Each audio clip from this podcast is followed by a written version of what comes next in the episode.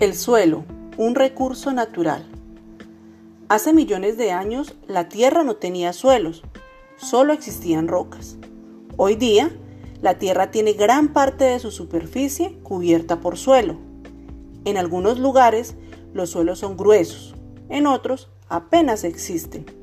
Se denomina suelo a la capa superior de la corteza terrestre, donde pueden crecer las plantas. Los suelos tienen su origen en la transformación de las rocas y en las actividades de los seres vivos. El agua, los cambios de temperatura, los hielos y los vientos desintegran las rocas en pequeños fragmentos, dando origen a las diferentes clases de suelos. Las raíces de los árboles y algunos animales se encargan de la disgregación y modificación de las rocas. Los suelos también se forman a partir de restos vegetales y animales.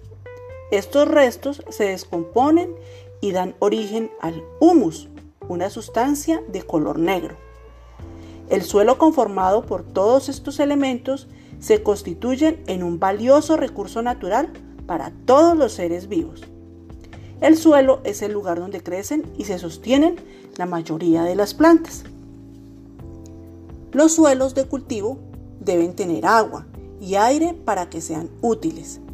La calidad nutritiva de un suelo se pierde después de algunos cultivos, pues las sustancias nutritivas son extraídas continuamente por las plantas y el suelo se hace cada vez más pobre. Pero entonces, ¿qué debemos hacer para que los suelos sigan siendo fértiles? Cuando un suelo pierde sus nutrientes y las sustancias minerales a causa del uso continuo de la agricultura, hay que devolvérselos. Para ello, se utilizan los abonos y los fertilizantes. Estas sustancias pueden ser naturales o artificiales. Los abonos artificiales son productos químicos. El fertilizante natural más común es el estiércol de ganado.